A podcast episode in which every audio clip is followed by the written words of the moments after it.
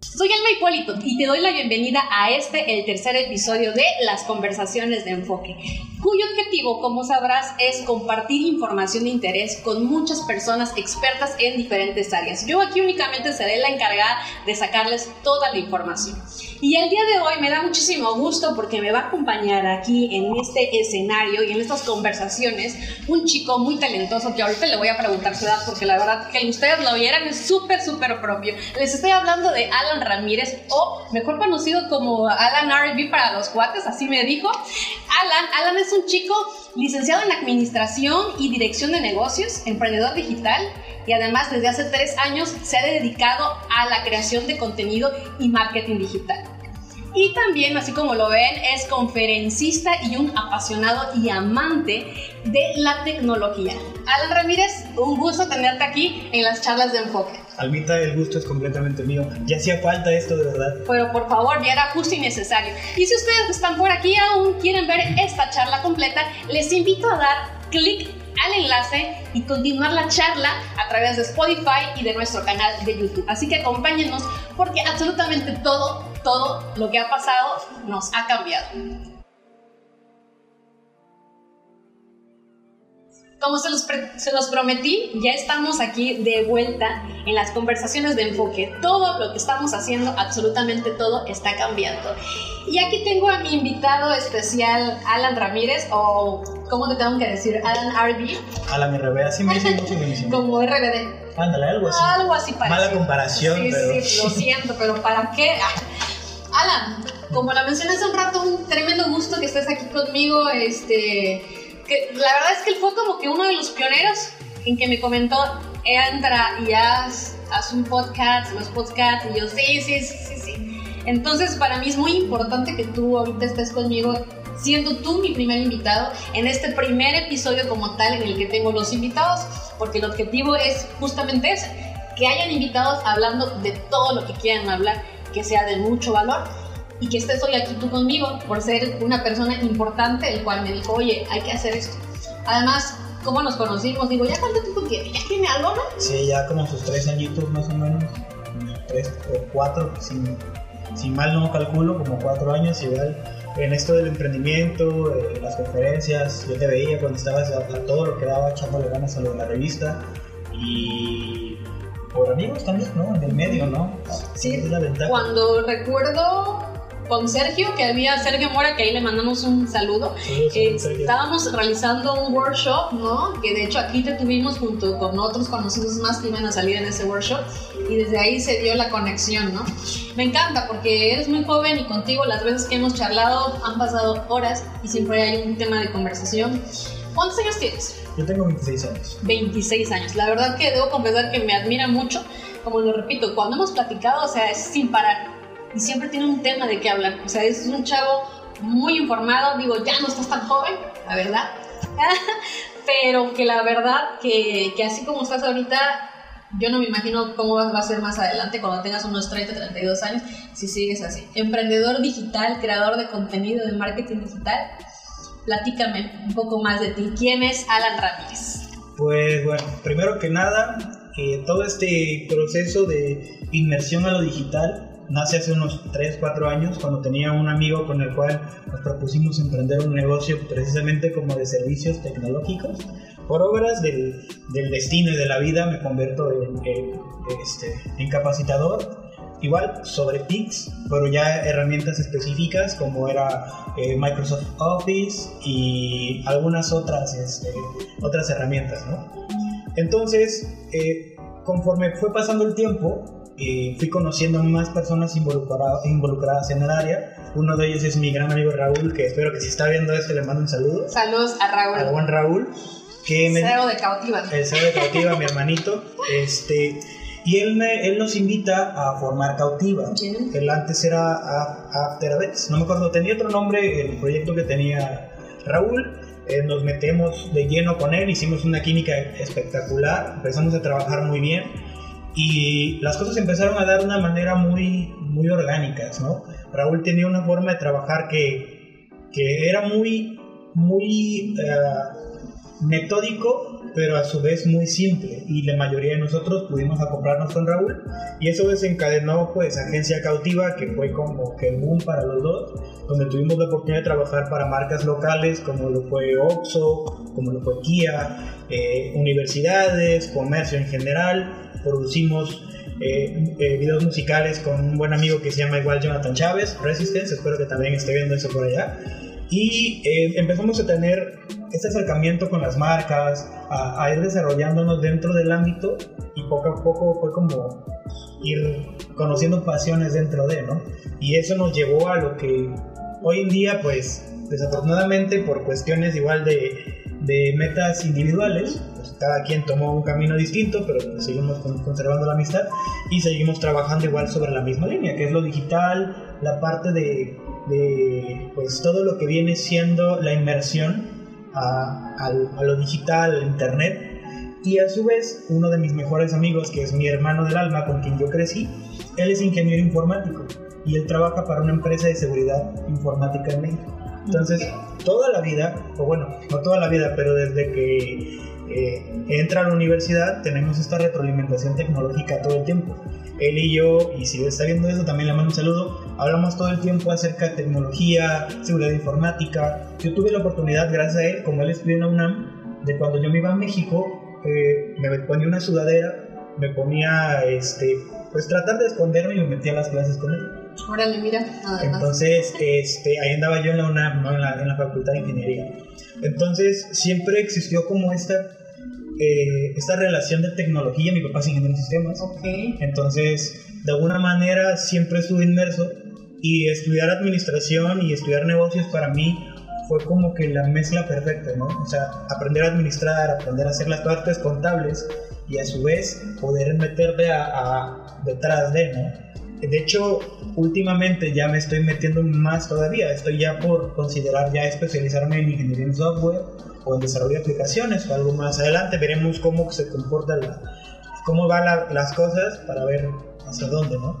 Entonces siempre fue este constante acercamiento a todo esto y para mí es una pasión. O sea, es algo que puedo pasar horas hablando. Tú eres, el testigo de ello y créeme que, que es algo que, aparte de que siento que el tema es extenso, siempre hay algo nuevo, ¿no? Y es algo muy, muy padre. ¿Consideras que este talento ya lo traes? O sea, porque, digo, estudiaste administración, dirección de negocios, eh, tu camino, podríamos decir que iba para un lado, pero tu pasión, que era la tecnología como tal, te llevó a enfocarte ahora en ello. Es que no fue tanto la situación yo tuve, yo tuve el, el, el confrontamiento personal del emprendedor, así le digo yo, que es cuando tú te ves, dices, bueno, yo, yo llegué a tener un trabajo convencional de oficina, eh, ¿qué te gusta? De 8 a 6, ¿no? Típico, ¿no? Laborando 8 horas, eh, tus descansos, vacaciones. Exacto. Y yo me llegué a cuestionar. Aguinaldo. Que ya no tenemos aguinaldo los emprendedores. Sí, pero hay formas, ¿no? Hay formas. Y, entonces yo me cuestiono y me pregunto, bueno, ¿esto es, ¿esto es lo que quieres realmente? Yo laboraba para una constructora en ese entonces y después de eso fue como que, a ver, eso no es para mí, yo quiero lo mío, yo quiero pues, poder rebasar mis ingresos de una quincena, poder triplicarlo, cuatriplicarlo a mi, a mi rendimiento, ¿no? Si yo me esfuerzo, si yo me esfuerzo al 100% y, y puedo gano con tu 3 mil pesos a la quincena, que ese mejor de esfuerzo de 100% sea para ganar 30, ¿no? Y eso es lo que de alguna manera me llevó al camino del emprendedor, que hoy en día muchas de las personas que, que hoy con, con, las que convivo seguimos persiguiendo, ¿no? El, el famoso eh, pasar de emprendedor a empresario, ¿no? Que es, es, el sueño. Que es como parte de, ¿no? Que al final es como lo que se espera, lo que se espera llegar. Que digo, siendo emprendedor, pues te topas con muchísimas cosas, ¿no? Cosas muy buenas, sus pros y sus contras, pero pues hay algo que, que me encanta y es la persistencia, la pasión y la fe con la que realizas las cosas te van a ayudar, te van a llevar siempre al lugar adecuado. ¿No crees? Así es. Y en definitiva, eh, esto de la pasión por la tecnología ya existía, solo que no había una correlación. Empecé con algo completamente distinto, pero bien dicen que no puedes subir a lo que, lo que quieres, ¿no? De alguna manera te lo atraes y se junta. Y del punto A, de ser asistente administrativo, a hoy en día eh, llegar a poder hacer campañas para empresas, trabajar diseñando webs, haciendo muchas cosas, pues es un parámetro, es una vuelta muy, muy drástica, pero que yo disfruto completamente. 100%. Oye, todo lo que hacemos está cambiando, ¿no crees? Más ahora en esta cuarentena o más que cuarentena, yo creo ochentena o ya no sé ni por qué día a estas alturas de la transmisión estamos ya. Sí, es un, es un poco complicado el tema de lo de la cuarentena porque como todo, yo creo que en cada suceso que hay alrededor del mundo, o incluso no, no, vamos a tan grande, ¿no? En, en, lugares, en cada lugar, en cada ciudad, siempre trae cosas buenas y cosas malas. Hay una frase que no, corríjanme si, si la cito mal, pero dice que amar, amar, amar revuelto, eh, mejores peces, ¿no? Y en este tipo de situaciones siempre hay gente que se ve desafortunadamente eh, pues, perjudicada. y gente que se ve eh, pues de alguna manera beneficiada, ¿no? Y en este momento todo lo que está sucediendo está haciendo que nosotros como seres humanos nos veamos obligados a una evolución. Totalmente de acuerdo. Eh, eh, está el caso típico que los que estén escuchando esto no me dejarán mentir. Conocemos a un amigo que es adicto a las compras en línea, ¿no? Y en contraste tenemos a un amigo o un familiar que es completamente lo opuesto, ¿no? Tiene miedo a, a hacer su primera compra por el famoso... Me van a estafar. Me van a estafar, me van a clonar la tarjeta, mis datos, etcétera, ¿no? Pero este tipo de situaciones ha hecho que, como tú bien lo mencionas, todo ha cambiado, que muchas personas han dado su primer paso a lo digital. Hablemos de la persona que por primera vez entró a un servicio de streaming, ya sea Amazon Prime, Netflix, etcétera, Spotify. Tanto como personas que se animaron a tomar su primer curso, tomar, eh, vaya, adentrarse a poder correlacionarse con lo digital. Y es algo que está sucediendo no de ahora, tenemos los casos más famosos en el que el cual la tecnología está tocando áreas de nuestras vidas en las cuales se va se llegó para quedarse, ¿no? Totalmente de acuerdo. Creo que lo que estamos viendo ahorita si lo tomamos para bien, justamente como lo acabas de decir, las cosas han llegado ya para quedarse. El phone office, las videoconferencias, los webinars, las personas que, que no realizaban transmisiones, tan solo transmisiones en vivo en Facebook, ¿no? Ahora ya ves hasta quizá un chef, que tal vez el chef decía, no, yo estoy aquí atrás nada más cocinando, pero ahora dices, ¿cómo, cómo le ofrezco a la gente este postre? ¿Cómo la gente va a saber de mí? Y hoy esa persona rompió barreras y agarra su celular y comienza a transmitir en vivo, ¿no? Así es. De hecho, hay una especulación muy grande que salió hace como tres días de que Mark Zuckerberg ya rebasó a Jeff Bezos como el hombre más rico del mundo. ¿Por qué? porque al tener tanto tiempo de ocio y encierro, la gente gasta más su tiempo en redes sociales y eso pues obviamente le conviene a las redes sociales. La monetización por las marcas, ¿no? Pero en, en datos generales, todas las personas que venían haciendo trabajos o venían enfocando sus negocios eh, de la mano de un proyecto a lo digital, pudieron empoderarse y brincar esta brecha. Lo vemos desde el simple hecho de que tú como empresario o emprendedor tengas un sistema ya en tus redes sociales para poder recibir pedidos, en eh, un WhatsApp para poder atender clientes, que por muy básico que sea, hay muchas personas que no lo estaban haciendo. Y esto simplemente hizo que estas personas, como todo, como toda circunstancia, pudieran aprovecharla para poder ser los primeros en la lista y quienes no se pudieron adaptar desde mucho antes de la problemática, y vayan al final, ¿no? Y esto aumenta más la brecha económica y social. Sí, claro.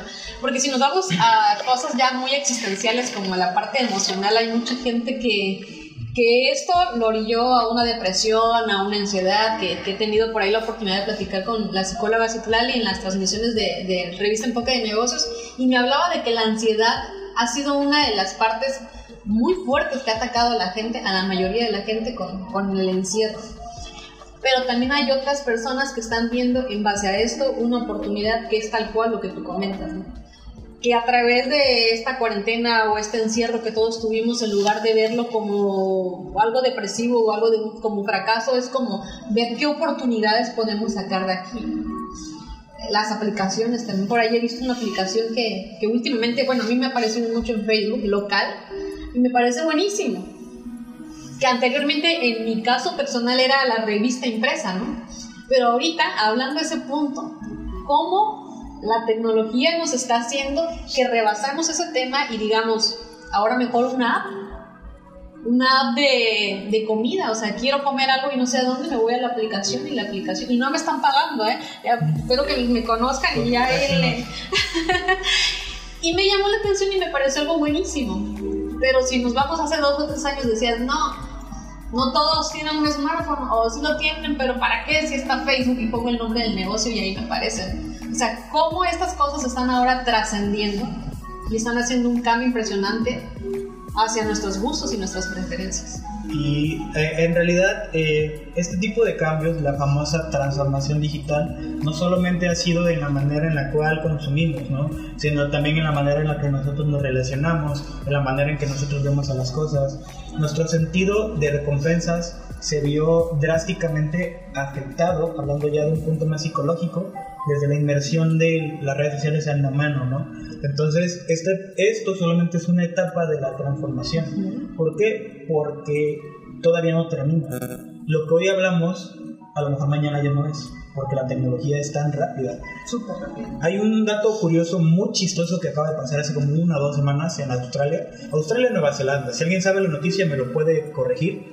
Que encontraron una...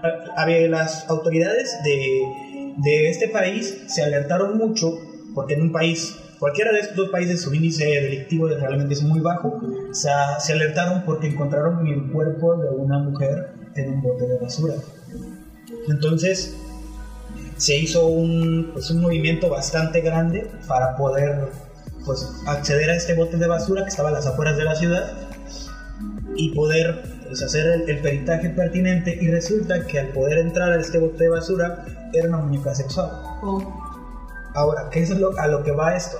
Esta muñeca sexual es de una compañía que nació en el 2012, 2010, no recuerdo muy bien su nombre, eh, que se dedica a hacer muñecas sexuales robóticas a la imagen y semejanza de la mujer que tú quieras. Ah, mira, interesante. Si tú no tienes pareja, te voy a dejar el link en algún lado por si alguno de ustedes necesita. Seguro muchos chavos por ahí nos han de estar viendo y ya ver, hasta le han de estar haciendo ahí pausa para poder sí. tenerlo. Imagínate, entonces tú puedes personalizarla a como tú quieras, ¿no? en, todos los rasgos y la hacen con un látex que es muy parecido a la piel. Al ser robótica puede hacer facciones y movimientos como una mujer. Wow. Y esto hace que en automático tú pienses que es una mujer. O sea, tamaño, dimensiones, textura, todo es muy similar.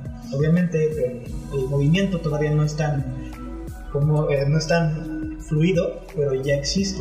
Si de por sí hay hombres que les da miedo eso del compromiso o encontrar alguna pareja por miedo a, a pagar, no sé, las saliditas y todo eso, ya le estás facilitando la vida ahorita a través de esto que acabas de decir. Y, o sea, y eso es, eh, en general, a lo que voy eh, con esto es que cambia también nuestra manera de relacionarnos socialmente. O sea, yo ya no quiero salir con alguien, mejor la armo a mi manera, ¿no? Parecerá muy gracioso, pero sí es muy real. Es muy real. Ahora vamos a, a un tema que, que eh, solamente desde lo social hasta la parte de concepción mental, porque también la misma tecnología ha hecho que nosotros nuestras percepciones cambien. Hay gente, hay software que se dedican, de inteligencia artificial, que se dedica a elaborar noticias falsas, no si sabías eso, ¿no? O sea, existe un software el cual tú puedes decir que mañana, eh, por ejemplo, Britney Spears acaba de asaltar un banco, acaba de hacer esto, acaba de hacer Se vuelve a rapar la Britney. Se vuelve a rapar. Se puso el cubreboca y ya nadie la conoce para meterse a asaltar. Y este tipo de, este tipo de inteligencia artificial puede hacer una redacción perfecta sobre el tema, puede hacer absolutamente todo y poder subirlo a la red. Y, y, es muy fácil, lo quiero dar como dato, detectar cuando una noticia es fake, simplemente con ver de dónde viene. A veces dice noticiasdivertidas.com, ¿no? Y dice, oigan, están lloviendo elefantes en Suecia. Y la gente no, lo comparte, ¿no? Es, es importante a veces pues, poder, no tanto eh, adentrarse a, investigarla, sino simplemente ver la estructura, ¿no? Si ves que es una página que no... Que no es conocida. Y el, y el título no es congruente, te das cuenta como cuando han matado, por ejemplo, a los artistas, ¿no? O sea, gente de aquí de, del país, que tú ves la noticia ahí, mataron a Chabelo, ¿no? No sé si viste en este caso que estaba en Twitter, ¿no? Y se abrió, se abrió el hilo con la muerte de Chabelo y pues era una noticia falsa. Entonces todo viene a través de un software. O sea, la gente ya puede trabajar acerca de, de noticias falsas. Sí. Y, o sea, y, y, la relación, la relación general tecnología humano se está volviendo cada vez más estrecha. Facebook esta semana también dijo que va a hacer que el home office se alargue hasta el otro año. Eh, no sé si fue Cambridge o fue Columbia, creo que fue Cambridge, que dijo que no va a retomar las clases. Una de las universidades más importantes. Porque de, ya vio una planeta. oportunidad en. Claro, y esto también cuenta que mucha gente que no se animaba a tomar un curso, mucha gente que no se animaba a entrar a un webinar, incluso los mismos estudiantes, este proceso de prueba fue una adaptación, porque si el día de mañana tú estás, acabaste tu carrera y de la nada decides tomar otra especialidad y dices, ¿sabes qué? No tengo tiempo, recuerdas que cuando ibas a la universidad te obligaba a estar en una clase en línea y pudiste desarrollar la habilidad para poder completar la tarea. Entonces esto ya abre un parámetro y un mercado completamente nuevo. Bueno, ya está algo abarrotado, pero nuevo para la educación en el sentido de que pueda trascender, ¿no? O sea, es algo que sucede y está pasando. Y a donde tú puedes saber, la tecnología está llegando. Y lo vemos en cada una de las industrias.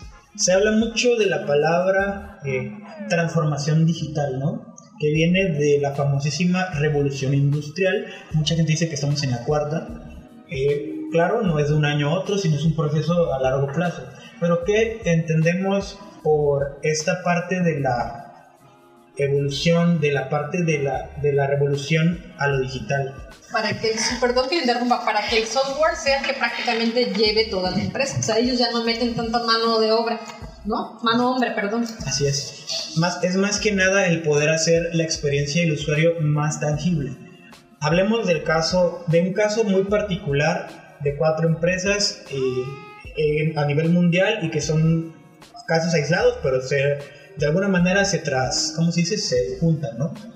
Vemos el caso que todo el mundo dice, Blockbuster, Netflix, ¿no? Netflix mata Blockbuster, pero realmente no fue que lo matara, simplemente que Blockbuster se encargó en un periodo de tiempo de ser el más grande y lo que hizo Netflix fue abordar la, la, transformación digital. ¿Qué dijo? Porque inicialmente, para los que no sepan, Netflix, su método o su modelo de venta era de que yo te envío una película a tu casa, tú la ves y me la regresabas. Era por paquetería. Así inicia Netflix cuando, estaba, cuando estaba Blockbuster. Entonces, ¿qué es lo que pasa?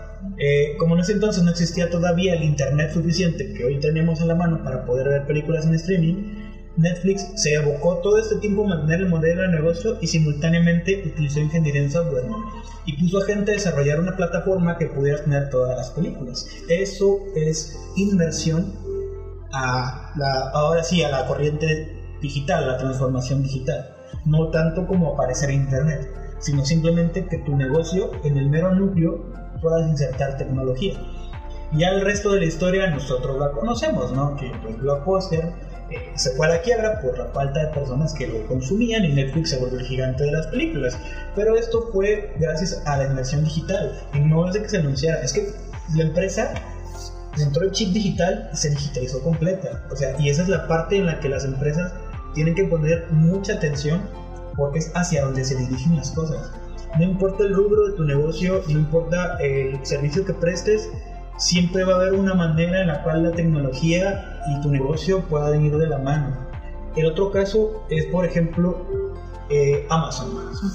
Jeff Bezos inicia Amazon para poder vender libros. Antes Amazon, hace 10 años, era vender libros, ¿no? Después empezó a acaparar diferentes mercados. Hoy en día Amazon es el principal competidor de tiendas físicas como Liverpool, como Fábricas de Francia, eh, eh, en algunas tiendas de electrodomésticos, se vuelve el enemigo principal. Pero cuando inició toda esta competencia, una de las empresas más viejas de estos rubros de servicios se decidió meter a la competencia, que fue Walmart. Antes de que todas las empresas que hoy conocemos ya tengan su tienda en línea, Walmart fue el que se vino detrás detrás de Amazon. Por eso es que pues, Walmart tiene también un surtido muy amplio en cuanto a compra y venta de modelos en línea, porque no se quiso quedar. Y Walmart tiene la ventaja de que puede ofrecer ambas cosas, ambos servicios, tanto el físico como el digital. después de eso, pues como el efecto fractal, como bola de nieve, uno tras otro empezó a hacer esto. Obviamente las cosas nos estaban obligando, ¿no? Claro. Y hoy en día, pues Amazon es una de las tiendas y de las redes de compra y venta más poderosas del planeta. No, no por algo él es el hombre más rico del mundo. Y que aparte, bueno, en el caso de Amazon también vio la oportunidad en, en los streaming, porque ya también tiene Amazon Prime, donde también puedes ver una infinidad de películas que ahorita ya hay muchas comparaciones, ¿no? Entre quién es bueno, quién es mejor, si Netflix o Amazon Prime. Sí, y de hecho, el mismo Netflix, es algo que sucedió no hace mucho, el mismo Netflix estaba matando a empresas como HBO, MGMT, entonces, este, obviamente HBO no tenía la cantidad suficiente para poder pelear con Netflix en cuanto a contenido, porque HBO es pura película y Netflix tiene desde los niños, original, sí. desde los niños hasta los adultos, ¿no? Pero se unió con Amazon Prime, entonces tú te puedes meter a Amazon Prime Y ahí puedes ver HBO. Puedes ver HBO, Plymouth. No, ahí sí es un streaming extra. ¿Sí? Tienes que pagar.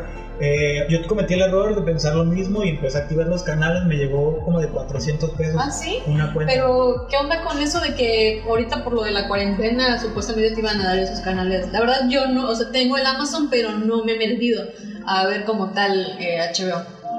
Pero que te los iban a dar gratis, hermano. Pues yo los activé. Es que yo los activé desde hace mucho tiempo. Ah, ya. Porque me puse a ver eh, eh, la famosísima serie Game of Thrones. Ya. Y había, había pasado mucho tiempo y la gente me decía, vela, vela, vela. Y dije, bueno, vamos a ver.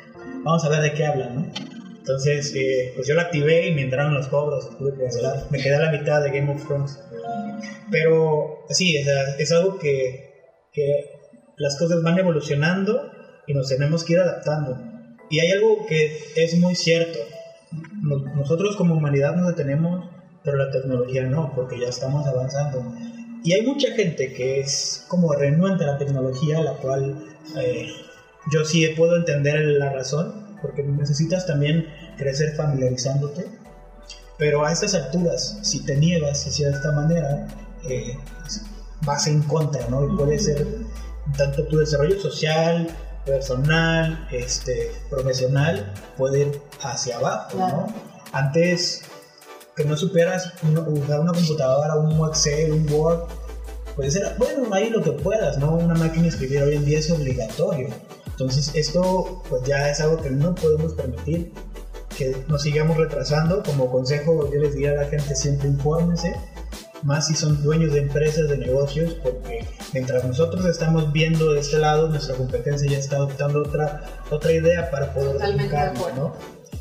Y eso es lo importante. Es, es, es adaptarme también a los cambios, ¿no? Pero sin duda, o sea, volviendo al mismo punto ahorita del, del COVID o de la cuarentena, yo creo que más de uno, unos cinco, seis en adelante, que no creían en la tecnología o que no se querían meter a las redes sociales, hablando ya de empresas, digamos, de antaño, quizá hablándote de una ferretería, hablándote de, de una zapatería, que tal vez es como que una zapatería familiar. Eh, Y dicen, yo así vendo, así tengo ya mis clientes que siempre vienen, pero te cierran los negocios ahorita con la cuarentena. Y dices, ¿qué hago? O me quedo de brazos cruzados y de plano no vendo y no como, o busco una esto, vuelvo al mismo punto, fue, un, fue algo muy importante viéndolo así, aunque desgraciadamente sí fue algo que, que, pues, se perdió mucha gente con esta enfermedad. Pero de no ser así, hay personas que no cambian. Sigues, te quedas y esto sin duda alguna para muchas personas puede... Me meto en línea, eh, abro mi página de Facebook, no sé, algo más, más práctico, ¿no? Sí, definitivamente. O sea, la- el, el ser renuente al cambio, pues a veces es algo parte de nosotros. Nuestro sistema, eh, no, no, sé mucho de psicología, pero sé que es parte de, nuestra, de nuestro sentido de supervivencia ponerle un alto a las cosas nuevas, ¿no?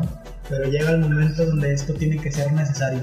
La evolución tiene que ser ah, prácticamente algo que tenemos, con la que tenemos que vivir, porque si no, eh, pues desafortunadamente puede traernos efectos negativos. ¿Cómo es que la gente no lo adopta? Por, sus- por quizás sus ideas, malas experiencias, ¿no? Pero hoy en día yo creo que ya la inversión en lo digital es muy fácil. Yo veo a mi sobrino de menos de 10 años con mi teléfono, veo a, a gente más joven que yo dominando y haciendo Sí. cosas Y es algo que pues no te podemos, podemos quedar atrás, ¿no? Te estira, como dirían, o sea, te estiras a decir, pues tengo que seguir en esto, tengo que seguir retroalimentándome, porque tras de mí vienen muchísimas generaciones con mucha hambre, con mucha pasión de, de, pues, hacer algo, de crear un futuro distinto. Oye, las aplicaciones, las apps, Facebook, fue la lanza, ¿no? Para las redes sociales. Todo el mundo quería literal conectar experiencias y cuando te preguntaba Facebook, ¿en qué estás pensando? Tengo hambre, no sé, publicabas, ¿no? De ahí se convirtió en, un área para ventas.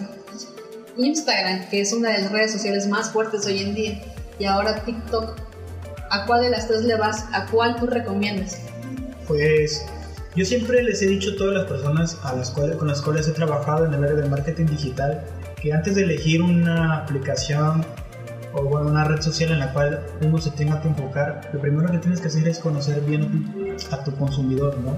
Por ejemplo, algo que sucede constantemente es que los consumidores se agrupan dependiendo a las necesidades que le cubre cada red social. En este caso, si tú, como ejemplo, si tu producto fuera para un mercado más juvenil, probablemente anunciarte en TikTok, donde la mayor parte de personas son de 23 años para abajo, podría dar mayor resultado, ¿no? En cambio, si tu audiencia es un poco más millennial, más juvenil, de los 20 a los 35, puedes entrarle de lleno más a Instagram, que datos de, último, de últimos meses para acá han arrojado que Instagram es la mejor opción para poder comercializar productos, porque es una plataforma que está basada prácticamente en la estética y en compartir momentos eh, demasiado rápidos, como son las historias, ¿no? Entonces, eh, esto remonta a la famosa al, al, famoso, a la famosa denominación del elevator speech, que era poder venderte un producto lo más rápido posible en el menor tiempo, ¿no? Hacía, incluso había programas de que te subías a un elevador con un inversionista, tienes que venderle tu producto antes de llegar al piso 5, ¿no?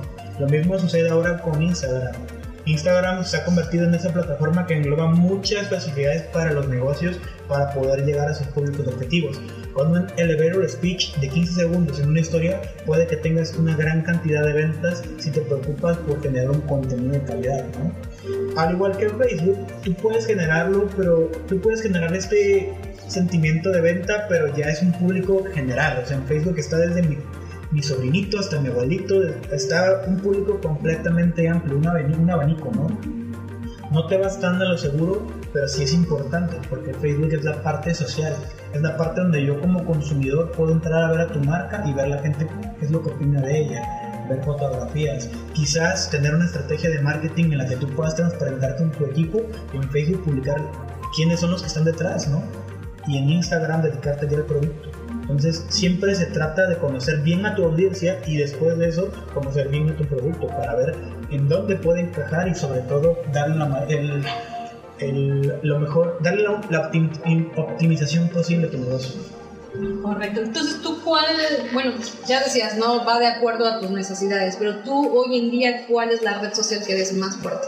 ¿Por qué razón? O sea, porque ahorita es lo, por lo que comentabas, ¿no? Supongo, por la parte de la promoción o la, la, la manera más fácil de que tu producto se viralice, se dé a conocer. Sí, definitivamente, porque mmm, en Facebook tenemos una situación, una buena, mala situación que es que los productos tienen que competir, eh, la visualización de los productos tiene que competir con contenido altamente, eh, vamos a llamarlo así, altamente mm, de entretenimiento. O sea, tú, tú subes una, a promocionar tu, tu, marca, pero arriba de ti, en el mismo slide, encuentras tres memes, un video de alguien cayéndose, encuentras morbo, encuentras chismes, encuentras cosas así, y es un poco más complicado poder llegar a tus audiencias, porque de alguna u otra manera tu atención es lo que se, se compite contra ellos. Y para quienes no lo sepan, o para quienes ya se lo imaginaban, pero no lo decían, realmente en las redes sociales lo que importa no son los likes, sino la atención que generas. Las redes sociales siempre están luchando constantemente por tener tu atención y por eso mismo se van actualizando para que dichas plataformas puedan tener la mayor cantidad de personas viéndolas y así ellos puedan cobrar por pasar marcas, ¿no? El sponsoreo en los videos que tú estás viendo, que de la nada aparece Gancito, que de la nada aparece Volaris, es gracias a que hay mucha gente que está viendo y es como ellos ganan dinero. De hecho, como lo mencionaba un principio, Facebook se dice que, eh, perdón, Mark Zuckerberg se dice que es hoy en día la persona más rica del mundo después de esa cuarentena. Sí, sin duda, creo que supo aprovechar bien las cosas ahorita. Así es. Y, y, y, insisto, el tema de, las redes sociales no se va a acabar ahorita. No, vamos a ver si eh, una delimitación de las mismas, porque se va a concentrar en, se va a concentrar en, en públicos específicos, pero no se va a acabar. Puede que venga una transformación, puede que aparezca una tercera red social, perdón, una cuarta red social Twitter siempre va a existir, pero ya no remonta tanto, ¿no? Solamente lo que tiene Twitter es siempre transparencia, es lo que me encanta. Yo soy fan de Twitter, yo veo Twitter todas las mañanas para enterarme de qué es lo que está pasando, pero no es una red en la cual yo esté siempre metido. Es más como para enterarte de lo que está pasando, ¿no? Sí, es, es que para las marcas, bueno, para las empresas es importante la agrupación de, de población digital. ¿Por qué? Porque si yo como marca sé que tengo agrupado a un rango de personas de 30 a 40 años, yo sé que a las marcas les va a interesar acercarse a mí para poder promocionarse, ¿no? Y esto sucede también con las, con las, con las redes sociales nuevas. Entre más complicado se vea, complicado y fácil se vea la red social, más niños, más jóvenes se agrupan. ¿Por qué? Porque pasa el, pasa este, esta situación con los niños que buscan su individualidad, ¿no? Tratan de estar en lugares donde sus papás no puedan estar, ¿no? esa parte de esconderse, lo mismo pasa con las redes sociales. Entre más redes sociales nazcan, que sean, eh, sean intuitivas para los niños, pero para los adultos no, vas a poder agrupar más jóvenes en sus áreas correspondientes. Ya una vez que creces y como que te adaptas a las normales, ¿no? A, a las que ya son genéricas, pero va a seguir pasando esa construcción y va a ser súper notable eh, en algún punto cómo nos, nos dividimos como sociedad. Claro. Hablemos un poco también sobre TikTok, ¿no? Que va a venir también a revolucionar mucho las redes sociales y los medios. Hablando de los chavos, ahorita que también mencionabas, ¿no? Que hasta los niños quieren andar ahorita en, en las redes sociales. Mi sobrinita tiene tres años y quiere que le regalen una computadora, o sea, o sea, imagínate. Y así hay muchos que ahorita están en TikTok, ¿no? Desde los 10 años, 8 años ya quieren estar haciendo videos. Sí, es que uh, ser generador de contenido es una carrera redituable. O sea, depende si sabes manejarte muy bien y si tienes esa facilidad de contacto con las marcas, el ser un generador de contenido es una buena carrera. Por ejemplo, antes la gente decía, estudias comunicación y la gente lo veía como una mala elección a comparación de ingeniería, una licenciatura. Que le decían, te vas a morir de hambre. Un, un, abogado, un doctor, ¿no? Y hoy en día estudiar comunicación es una herramienta fundamental para poder trabajar en algo digital, porque necesitas saber eh, tener la dicción para hablar, hacer estructuras. No, cualquiera sería lo que se le dé. Así es. Entonces pasa que pues, yo creo que las cosas van cambiando muchas de las carreras que nosotros conocemos y trabajos es un hecho que van a terminar siendo eliminadas. O sea, o van a ser adoptadas por la tecnología. Hay hoteles donde ya la reservación no la hace una persona, son más te metes. No lo vemos muy lejos, Airbnb, hacen ellos todo el papeleo y además la persona se encarga de, ver quién es quién. Sí, o sea, ahorita la tecnología ha rebasado justamente eso y ya ahora en lugar de contratar a cierta cantidad de empleados, ahora ya lo puede hacer solamente un software, como lo mencionabas. Amazon, que soy, tengo, soy súper malísima con, las, con, la, memoria, o sea, aprenderme las cosas, pero está Alexa, es Alexa, ¿no? O sea, Alexa la conectas y llegas y le pides algo y, ya te lo está solucionando. O sea, ya te, ¿sabes qué? Apréndeme esto y tú, ¿no? Quiero esta canción y paz, te la pone. Pero Alexa tiene algo muy curioso eh, 10 pesos te da Alexa, que compras Alexa, te hace comprar, pero no te la regala. Y de ahí para mantener Alexa funcional tienes que tener Prime. Porque si no, no tiene todas sus funciones activadas. O sea, genera necesidades. Eso que tú comentas de que algunos empleos se van a volver obsoletos es una realidad. Hay gente que ya lo está viviendo. Pero también es el nacimiento de muchas, muchas, muchas profesiones muy interesantes. A mí en lo personal me llama mucho la atención una, una pues una nueva licenciatura, bueno, una nueva especialidad que se llama UX, que es la gente que se dedica al diseño de la experiencia de usuario. Mira qué interesante. hay, gente especializada en que tú puedes tomar tu teléfono, y que tú, le, o sea, que tú lo tengas intuitivo, lo entiendas, una página que sepas que con tres clics compras, hay alguien que se preocupa por hacer eso, que son los UX, que son, son User Experience UX. Y hay gente que está detrás de las cosas. O sea, pero estamos hablando que esto ya se va a convertir en una especialidad o que vas a poder estudiar tipo como una licenciatura o y una... y simple. Wow. Y de, de, de, de eso viene UX, backend, frontend, viene gente que es UI. ah, o sea, hay muchas especialidades de tecnología que te toman un año aprenderlo. Y es a donde va. De hecho, eh, mucha gente hoy en día está adoptando por hacer agencias creativas, a lo que nos dedicamos desde un principio con Cautiva. Eh, pero también las empresas están tomando o los negocios modelos de autonomía. ¿Por qué? Porque muchas veces ya te conviene más capacitar a tu recepcionista para que haga las cosas a tener un tercero, ¿no? Entonces también va a haber este proceso de, de- ese proceso de, de trabajos momentáneos, ¿no? O sea, eh, muy, muy efímeros. Las, las agencias, tú van a tener su momento, tú, tú, tú, tú, después la, la autonomía desaparece. Y muchas otras cuestiones que también están sucediendo, ¿no? Solamente la necesidad del momento que se ocurre. Pero hay otras que se ven a largo plazo, la ingeniería en software, la gente que se encarga de diseñar aplicaciones, eso va que vuela para, para años y años y años. La gente que se especializa en machine, machine learning, inteligencia artificial, UX, UI, backend, frontend, etc. ¿no? Hay un montón de aplicaciones. Digamos que lo que estás tú ahorita comentando son nuevas herramientas o nuevas cosas en las cuales nosotros tenemos que estar súper, súper alerta porque en algún momento dado nos vamos a olvidar de estudiar marketing. Yo en su momento cuando estudié era marketing, pero era marketing tradicional. Ahorita ya es muy fácil estudiar o hacer algo de marketing digital sin necesidad de llevar un chingo de tiempo estudiando marketing, ¿no? Ahorita cualquiera lo puede hacer y así sucesivamente con esas carreras. Sí. Fíjate que el tiempo se nos está ya agotando y yo creo que tú y yo podríamos tardar más de una hora platicando, pero hay un tema que no, no quiero que dejar atrás y son las e-commerce, pero me gustaría que fuera algo como muy a grandes rasgos platicarlo porque sí es un tema del cual me gustaría platicar contigo como que más a fondo sobre esto. Porque las e-commerce también es algo que justamente hace unos días eh, te preguntaba, ¿no? ¿Qué onda con las e-commerce? ¿Qué onda con las páginas ahorita en línea para promocionar tus, tus productos, tus servicios? Justamente por este rollo de la cuarentena, mucha gente está optando por tener sus, sus servicios en línea para poderlos ofrecer. Claro, pues eh, el tema de las e-commerce es algo que fue un mal necesario al principio, pero pues, nos fuimos adaptando. El poder, el poder hacer e-commerce como tal es un intercambio de servicios y valores en línea, ¿no?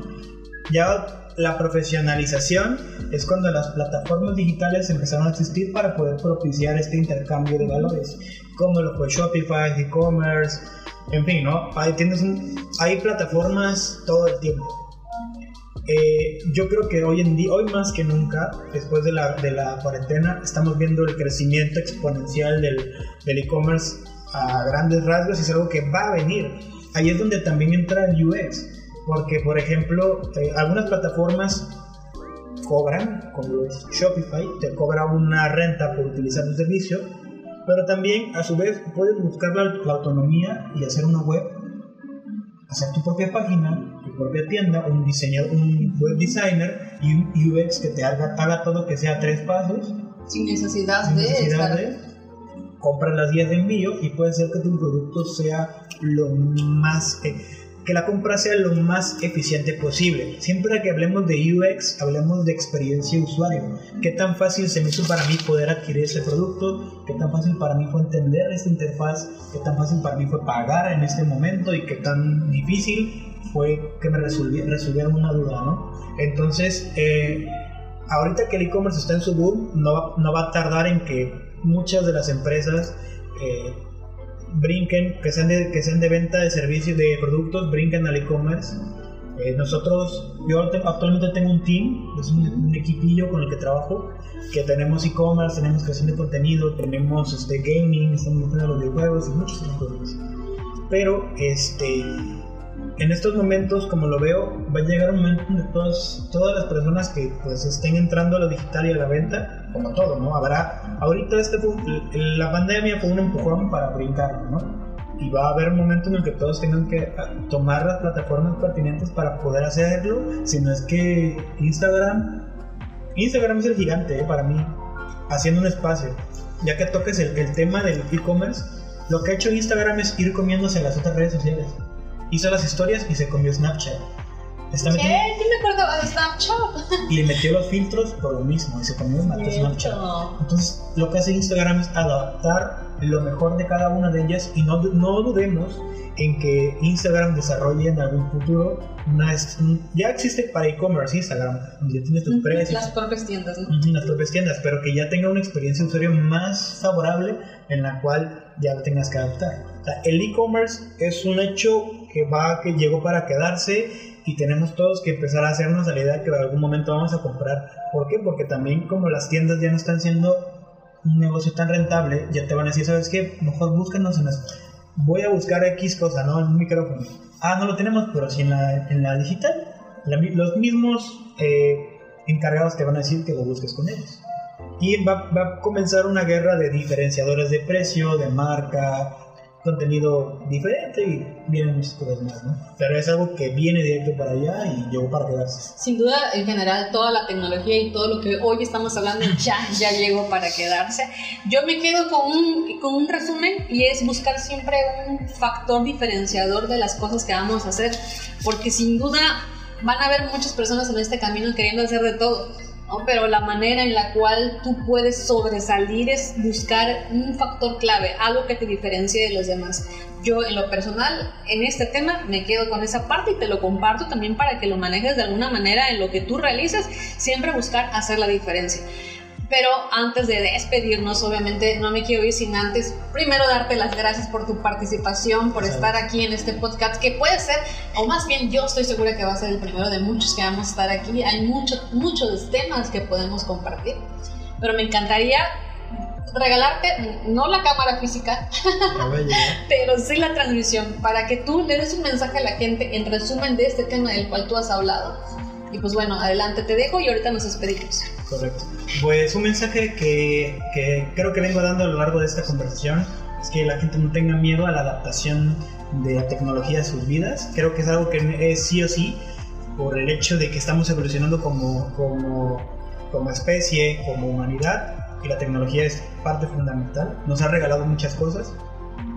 Olvídense de la ciencia ficción. Sí es posible que puedan suceder muchas cosas, pero tampoco vean a corto plazo de que va a llegar un Terminator y va a haber un Skynet que va a controlar todo, porque la inteligencia artificial, olvídense de eso. Eh, vamos en un paso lento pero seguro en cuanto a tecnología.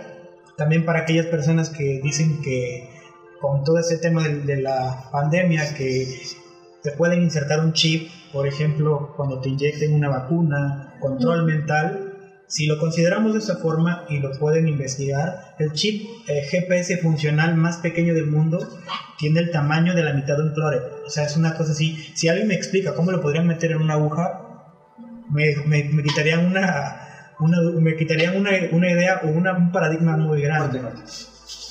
Sí, me quitarían un paradigma, una idea, porque sí hay gente que lo dice, eh, te lo juro. Sí, sí, yo también lo he escuchado. Te lo juro, de que COVID significa Chapo Ovidio 2019. Ah, no, es cierto. Te lo juro por Dios. Puedes buscarlo, por ahí lo tengo. Listo.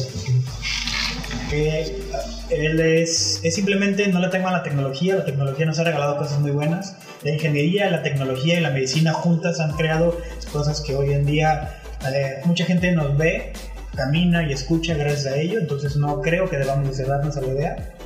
Si eres dueño de negocio, eh, te recomiendo que te mantengas informado, que te mantengas siempre con información fidedigna, que busques siempre la actualización, porque en estos momentos los negocios y la tecnología están más casados de lo que te puedes imaginar y el hecho de no adoptarlo puede hacer que pierdas en este, en este ecosistema nuevo que estamos creando. Y lo más importante es nunca dejar de aprender. Nos han, nos han educado para los que llevamos una formación eh, educativa tradicional que es eh, prácticamente secundaria, primaria, universitario, etc.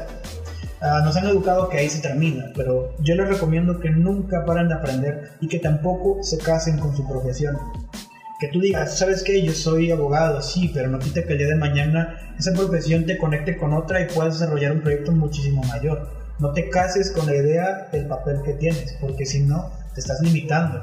Y en un mundo donde la tecnología y las posibilidades son infinitas, lo que menos debes hacer es cerrarte a que solamente puedes hacer una cosa. Y yo creo que eso son mis recomendaciones. Pues nuevamente muchísimas gracias, señores. Todo lo que hacemos está cambiando y tómelo muy muy en cuenta porque sin duda esto ya llegó para quedarse. Te agradezco a ti que estuvieses aquí en esta charla. Si nos estás escuchando por Spotify, no olvides compartir esta información y que nos estés siguiendo también. Y si nos ves por YouTube, lo mismo, no olvides también activar las notificaciones y seguir conversando y seguir siendo parte del enfoque. Me despido y nos vemos en el cuarto episodio. Hasta la próxima. Nos vemos. Estamos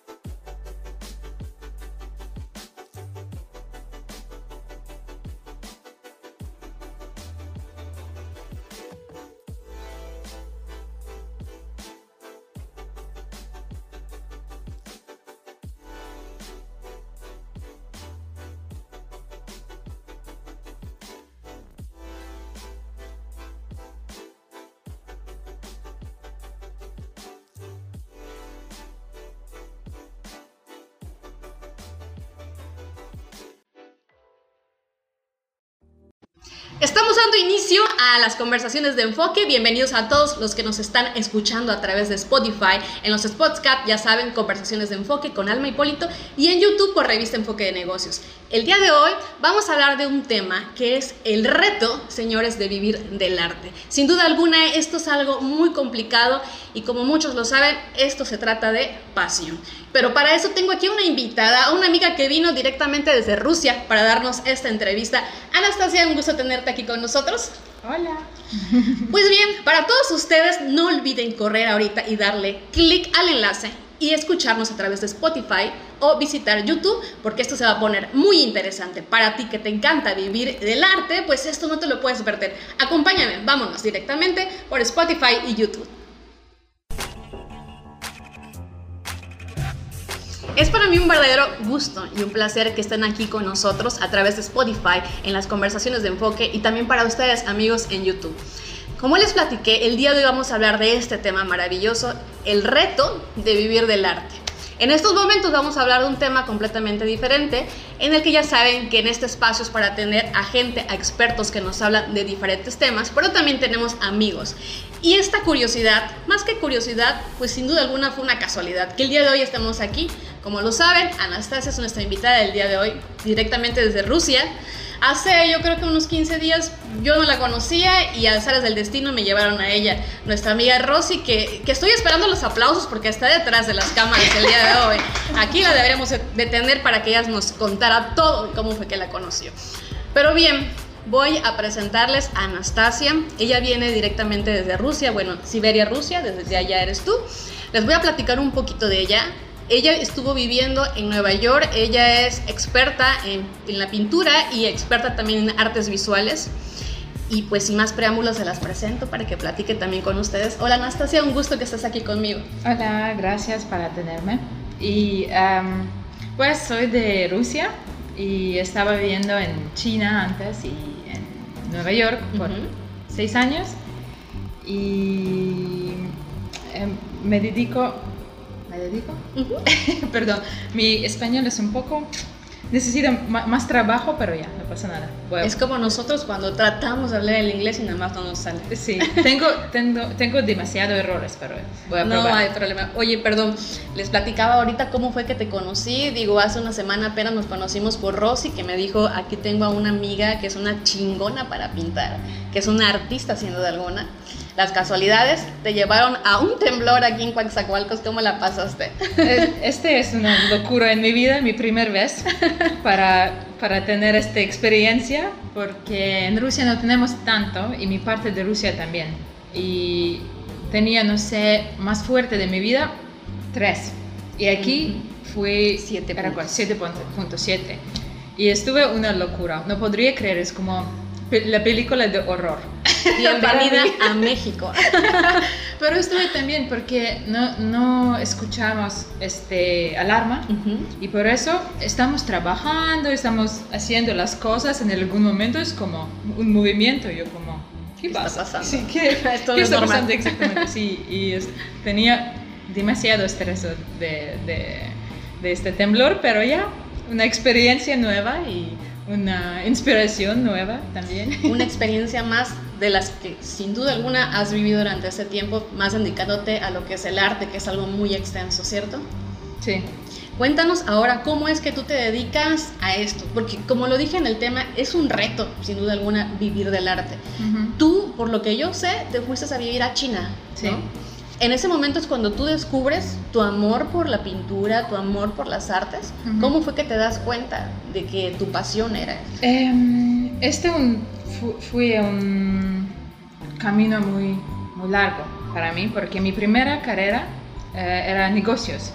Y por eso em, estaba trabajando en negocios por 10 años en empresas internacionales, en, en China, en Shanghai, en Nueva York y en algún momento empecé a sentir como diferente, como creo que desde, no sé, 25, eh, cuando era 25, 26, estaba pensando como no me sentía, tengo este, una nota de esto. No te preocupes. me sentía, sí, me sentía, eh, cada, cada día me sentía como menos satisfecha okay. de mi vida, porque no tenía sentido qué estoy haciendo con mi vida. Y estos negocios no hay sentido.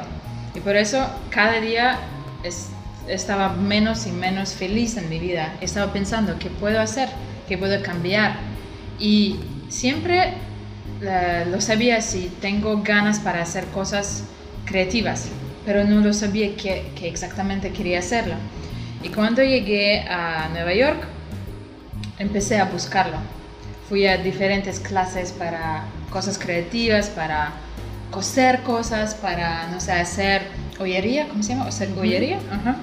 Y lo probé todo. Y en algún momento, mi ex esposo, eh, dame un regalo por, por, mi cumpleaños, una caja con cosas como con lienzos, con, con pinceles, con pinturas de pinturas diferentes. Y estaba pensando, ¿por qué no? Puedo, puedo, puedo checarlo y puedo usarlo y ver qué va a pasar. Y, y empecé una, la, primera, la segunda, la tercera, y solo como hobby en la casa estoy haciendo eso. Y en algún día mi amiga llegué a mi casa y me preguntaba, ¿es tuyo? Y yo como, sí, es mío. ¿Por qué no estás vendiendo? Y yo como, no sé, pero, pero ¿dónde? Y no sé cuánto puedo, puedo poner el precio de, de mis pinturas. Y ella me dice, eh, ¿conoces este Etsy? Está en una plataforma de, de, los Estados Unidos y todos los artistas están eh, vendiendo las cosas. Sí, exactamente. Y yo como, sí, pues, pues, ¿por qué no? Voy a ponerlo. Y me puse mis, mis pinturas ahí y una semana después recibí un correo de una empresa y esta empresa me dice como, tenemos un evento en Brooklyn en, en abril y... Eh, y, queremos tener tu, trabajo en este evento. Increíble. Si quieres, quieres venir, y yo como, pues sí. Pero, perdón que te interrumpa, regresándonos un poquito atrás, Ajá. tú tienes en tu mano eh, los pinceles, la forma, pero no tenías ningún curso anterior. ¿Cómo es que tú descubres ese talento o cómo es que se te dio? Yo tenía, estudié un poco cuando era niña, un poco de pintura y un poco de dibujos, pero nunca estaba disfrutando eso. Por eso lo probé, pero más o menos más de dibujos de pintura antes. Y por eso estaba, no sé, como jugando con, con, las cosas y con pinceles y los colores y todo. Y me sentía bien. Y por eso cuando tenía este, este esta empresa me invitó a, para participar en esta exposición, este cambió toda mi vida. Porque la gente, mis amigos y gay, como, ah, no, ma. Adelante, no, ma. Ahorita se van a escuchar los Sí, es como, ¿cómo puede ser? Nunca estaba pensando, estás, puedes, puedes pintar. Y yo como, pues sí. No yo... sé si lo verán en la cámara, pero acaba de cambiar su color. Era blanca, ahorita ya es roja. Así. Adelante. y, ¿Y qué más? Y, y por eso eh, estaba jugando con, estos, con los colores y pinceles y todo. Y me sentía bien y me, me sentía increíble y esta exposición después dame demasiada confianza para empezar, para mover como adelante con mi trabajo. Para ti sin duda fue una, una, transformación, ¿no? Por lo que yo veo, tú te encontraste en un momento de tu vida en la que empezaste a descubrir ese verdadero propósito que tú tenías. Habías estudiado negocios internacionales, parece ser una carrera por la cual tú estudiaste, por lo que todos estudiamos, ¿no? Para ser una profesional, para generar dinero, estar bien, pero llegó un punto en tu vida en la que no te encontrabas, sentías que le hacía falta esa chispa a tu vida. Sí, y estas cosas como, eh, esta cosa también es un poco cultural en, Rusia, porque la gente o tus, tus padres, por ejemplo, no te dicen como necesitas conseguir con tu pasión esas cosas que te gustan, necesitas estudiar cosas que, eh, en, que puedes encontrar trabajo en futuro. El carro de tus sueños, la casa de tus sueños, vayas a tener. Sí, sí, no, es como más lógica, cosas más lógicas. Y por eso todos mis amigos y, yo y mi familia, todos estaba, estaba haciendo negocios. Porque es fácil, porque puedes, eh, pues, puedes encontrar un trabajo para vender las cosas, para hacer marketing y cosas así. Y por eso no es tan difícil. Pero si estás artista o estás, eh, estás un, no sé, actor o músico o cosas así, si no tienes talento, no puedes hacer nada. Este es como lógica de, de mis papás. Y por eso, porque quería, mi primer idea era que quería estudiar arquitectura, la arquitectura, pero mi papá me dice en algún momento, pero pues, ¿sabes? Si estás mala arquitectura, o buena arquitectura. No hay en, en la, la, media de estos dos. Y por eso, ¿estás segura si que, tú quieres eh, pasar tu vida con, con los polígrafos y, y, papeles? Y yo como, no sé. y por eso cambió mis mi pensamientos y fui a estudiar negocios. Pero es, ahora estoy pensando, no podría ser arquitector, hacer arquitectura, arquitecto, ¿no? ¿Cómo se dice? ¿Arquitecta? Sí, no podría porque no tengo estos, estos hábitos para hacerlo. Tú decidiste, o sea, Rus, llámesele Rusia, México, Europa, creo que todos coincidimos en esa parte en la que tenemos que arriesgar, ¿no? En la que tenemos que dar el 100% de nuestra vida y decir, me vale madre, si quieres, de agarrar y decir, no me importa lo que piensan los demás, pero yo voy a seguir mi pasión, voy a seguir mi corazón. Si mi papá dice que estudie esto porque es lo que me va a dejar dinero, pero no es mi inspiración, entonces tengo que perseguir esos sueños, ¿cierto? Sí, este es difícil cuando estás, no sé, 16, 18, para, para conseguir tus sueños en este momento es difícil. Necesitas una fuerza de, de como, como la persona.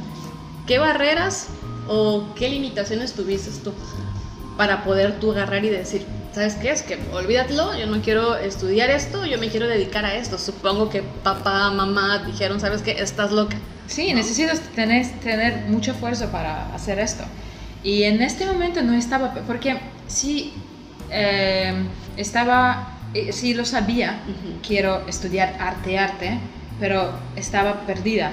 No, no tenía idea que quiero estudiar y entonces mis papás me, me dicen como, Vale, estudias negocios y después cuando sabes que quieres, que quieres estudiar, puedes estudiar la segunda carrera. Yo como, ok. Pues va, Sí. Y por eso, y ahora estoy pensando en mi primera carrera, yo no sé cómo termino esta carrera, carrera porque no le, gustaba, no, le gustaba ni, ni una un clase que tenía, como economía y finanzas y matemática y todo eso. Números, costos, contabilidad. Ah. por seis años de mi vida. ¿Cómo, carajo lo hice? Sí, no sé, no sé. Ahora yo no puedo. Antes tenía este per preservación. Ajá, perseverancia. así. Y, y, pero cuando fui a estudiar en Nueva York, en Nueva, York es una otra historia de mi vida porque cuando llegué estaba pensando, necesito mis cambios, necesito cambiar las cosas. Y la gente en Nueva York, hay muchas ganas para cambiar las cosas y para, para conseguir con las pasiones y cosas así. Y conocí demasiada gente como músicos y artistas y todo no tiene dinero, no tiene nada y estaba, estaban trabajando en diferentes cosas para conseguir con sus, sus, pasiones en músico, en arte y cosas y estaba pensando, ¿y por qué yo no puedo hacer eso? Voy a cambiar, voy a buscar las cosas aunque sea difícil, ¿no? Aquí, aquí en México, por ejemplo, hay una carrera, comunicación, que supongo allá también, ¿no? O no sé cómo le llamen, donde te tienes que dedicar a los medios de comunicación o donde te tienes que dedicar a la locución y los papás te dicen, es que si tú estudias esta carrera te vas a morir de hambre, ¿no? Y dices, bueno, entonces voy a estudiar la ingeniería, o bueno, si estudio esto es porque me va a morir de hambre, pero voy a perseguir mi pasión, ¿no? Sí. Que es, digamos, que en y esta es la diferencia. seguro lo viviste mucho, ¿no? Sí, y esta la, la diferencia de, de, Rusia, por ejemplo, y de los Estados Unidos, porque en los Estados Unidos la cultura de, de, de los papás, por ejemplo, eh, ayuda más por los niños para conseguir la pasión, especialmente en lugares como Nueva York. Claro.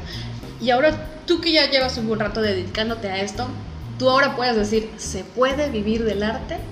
¿Sí se puede vivir del arte? ¿O es digamos que un mito? ¿O es típico decir, no, pues es que aunque no gane lo suficiente, pero es lo mío, me gusta, es mi pasión? Tenía mis sacrificios en el primer eh, etapa de, de mi carrera de arte porque, por ejemplo, antes tenía mi trabajo y cada mes tengo dinero. Recibo mi, ¿cómo se llama? Este, eh, ¿ah? Salario. Sí, salario, salario. y por eso tienes este como confianza, cada mes tienes dinero y ya. Algo seguro, ¿no? Y cuando eh, empiezas este, carrera de, de arte, este, no tienes esta seguridad. Y por eso necesitas sacrificar cosas. Por ejemplo, eh, tenía este hábito para viajar cada fin de semana a algunos lugares porque tengo trabajo, tengo dinero, puedo, puedo comprar las ropas, puedo, no sé, hacer mi manicure, hacer mi, mi pelo, todo. Y, pero cuando eh, hizo este cambio, necesitaba pensar mi, como, ¿qué necesita ahora, en este momento? ¿Necesita viajar o puedo comprar, no sé, pinturas nuevas? Y por eso necesitaba pensar en estas dos cosas para elegir cuál es más importante para mí. Y este es un momento, fue difícil. Ahora no, tengo más problemas de esto. Antes, como cuando empecé, empezaba, fue difícil. Vivíamos, digamos, que en ese riesgo de decir, o compro esto que va a servir para mi profesión, pinturas, pinceles, o me voy y me arreglo el pelito, mis uñitas y todo, ¿no? Porque necesitas, necesitas elegir uno, porque cuando empiezas no tienes tanto dinero y, nunca sabes cuándo vas a, no sé, vender una pintura o cuándo vas a tener dinero. Por eso necesitas pensar como, ok, ¿qué necesito? La comida, las pinturas, papel, mi depa y ya. y por eso eh, es, este momento es difícil para, ¿cuál es la palabra? No sé, para pasar. Han pasado cinco años desde que tú elegiste dedicarte al arte. Durante ya cinco años después, ahorita tú cómo te encuentras? ¿Te encuentras ya estable dedicándote a lo que más te apasiona? Sí, sí, porque también en algún momento estaba, eh, sentía como me, falta algo. Y por eso fui a escuela, porque necesitaba trabajar más en mis eh, hábitos para pintar y para dibujar y, quería estudiar en los Estados Unidos. Si tienes esta oportunidad increíble, ¿por qué no? Y por eso fui a, aplicarlo a la escuela, fui a estudiar por un año y me di increíble como, no sé, no tenía la vida porque estaba trabajando y estaba estudiando en el mismo momento y por eso, no sé, despertarme a las 7 y regresa, eh, estudiaba a 8 a las, no sé, 2 y estaba trabajando 2 a 8 y cuando regresa a mi casa estaba haciendo mi tarea de mi escuela y no tenía tiempo por nada.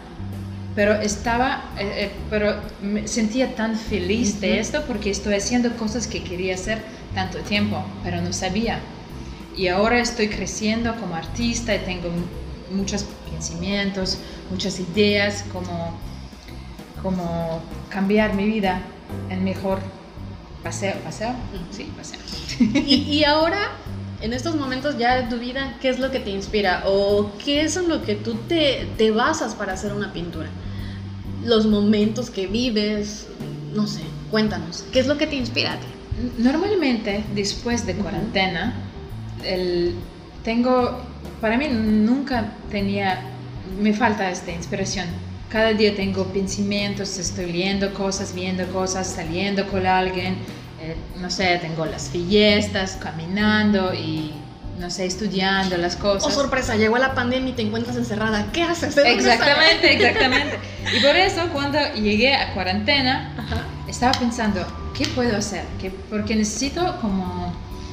Eh, no sé cómo hacer con, con, mis sentimientos, con mis emociones y qué, qué, voy a hacer. Y por eso, normalmente cuando estoy pintando, estoy usando demasiado los colores y mis, todas mis pinturas hay muchas colores.